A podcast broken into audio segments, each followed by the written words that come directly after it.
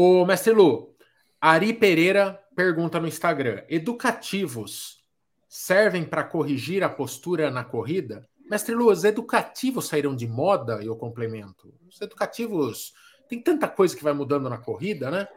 É, de repente, aterrizar com médio pé já não é importante.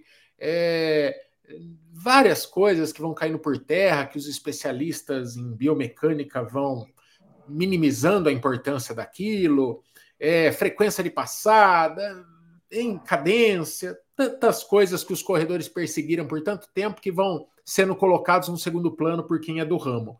E nessa história, os educativos, quando se minimiza a importância de você radicalizar e alterar totalmente a sua forma de correr. Se você corre desse jeito, os especialistas falam, você tem que preparar o seu corpo para correr desse jeito e não transformar o seu jeito de correr.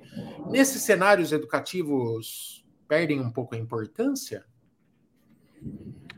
Olha, é, eu acho que cada 10 corredores, nenhum faz educativo de forma geral, porque se a gente tivesse que fazer educativo, primeiro que teria que ser um exercício que você faria com rotina. Né? E a gente, primeiro, se vocês conversarem, acho que você já conversou com a Raquel Castanharo aqui na live também, a gente sabe que o, esses exercícios têm pouco ou quase nenhum poder em ajudar você a melhorar alguma coisa biomecanicamente. É, o que eu vejo é o seguinte: a gente pode melhorar coordenação muscular, né, neuromuscular, que a gente chama, motora, como vocês vão chamar. A gente pode melhorar um pouquinho a força é, funcional da pessoa, mas isso não quer dizer que você vai melhorar sua biomecânica na hora de correr. Será que isso é transferível? Eu prefiro até usar, e a gente usa isso no aquecimento, basicamente, porque o corredor vai achar chato fazer séries de educativos. Olha, você tem que vir aqui para fazer é, 30 séries de, de skip, não sei o que lá. O corredor ele não quer saber disso, né? Até porque é, fisicamente é desgastante. Quem usa muito os educativos são os atletas de pista. Né? Ali tem exercícios coordenativos, porque eles precisam lapidar muitas vezes a, a, a parte mecânica da pista, que é diferente de você correr uma longa distância. O mestre Lu, coincidentemente, hoje, na hora do almoço, eu soltei no feed do Instagram uma colaboração de canal Corredores com o Move Better, coincidentemente, um, cinco exercícios para você se aquecer rapidamente, coisa de dois minutos ali fazendo aqueles exercícios, e ali são educativos que estão sendo usados é, para aquecimento. Ali a gente tem o Anfersen, é assim que fala? Anfersen. Anfersen é aquele que traz bate a, no tornozelo na bunda. Aquilo é um educativo, o skip é um educativo, e ali são educativos transformados em aquecimento. Então, você junta uma coisa com outra, né? É um bônus. Sim, sim. Aí a gente faz um mix. Teve ali exercícios de alongamento dinâmico, que a gente chama, que é onde você vai realizar movimentos sem pausa, né? Sem ficar estirando o músculo completamente parado. Então ali a gente traz alguns exercícios que tradicionalmente os corredores, né, os esportistas de elite vão usar no seu dia a dia.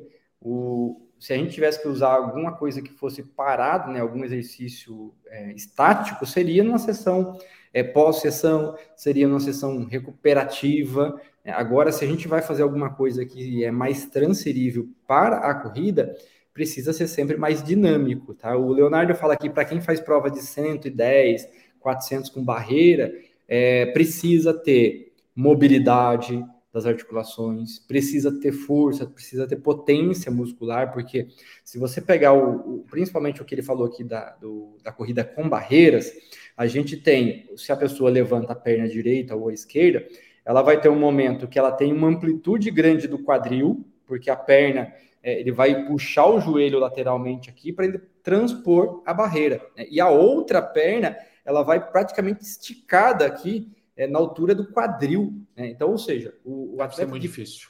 É difícil. Posso falar para vocês, se você for treinar. A chance é... de você.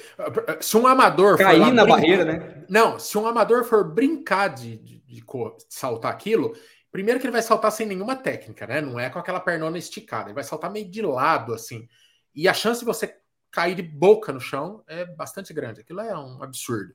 E pensar é. que os caras correm com barreira tempos fenomenais que o amador não consegue superar nem sem barreira, né? Absurdo.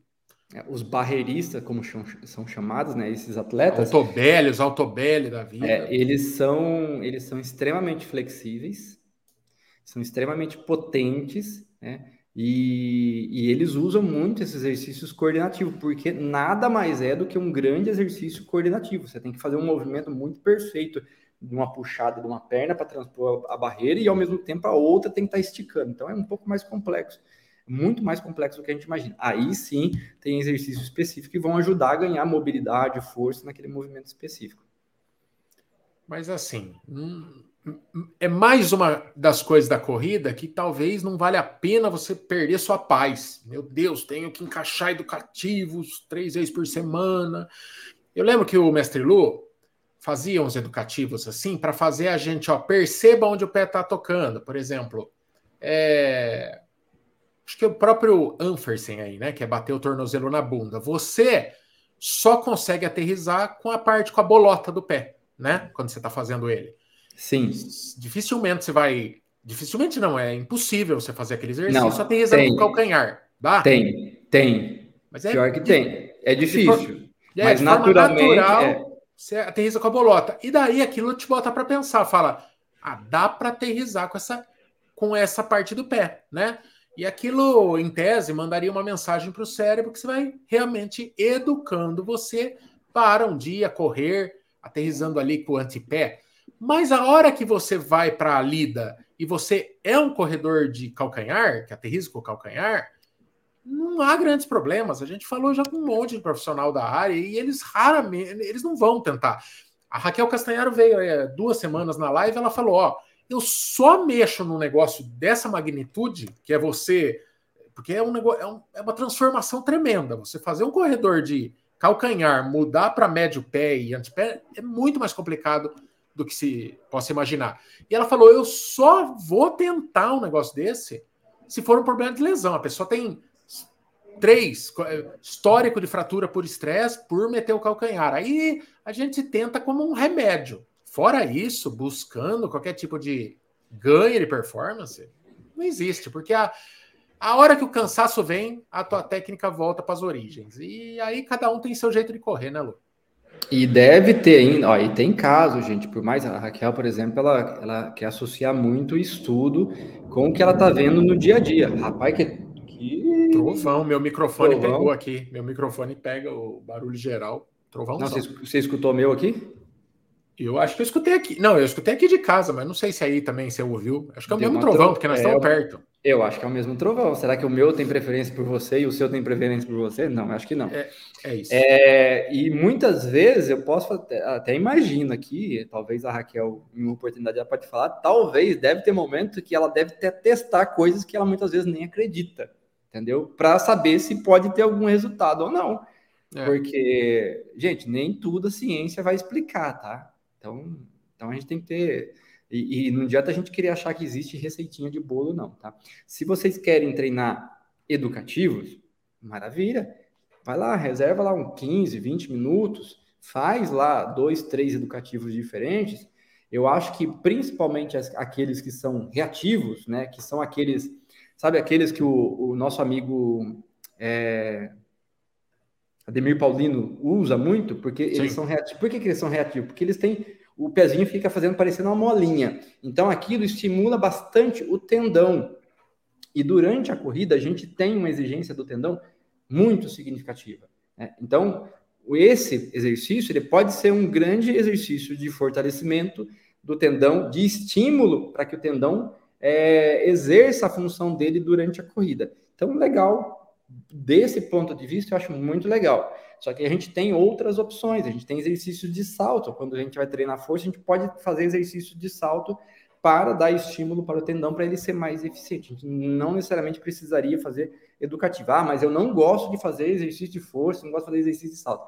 Ah, então beleza, então uso educativo como uma forma de você dar esse estímulo para o tendão, né? Porque o tendão é uma, uma, uma estrutura muito rígida, né? E ele é quem devolve a pisada ali. É ele que age como uma mola ali junto com os músculos. Né?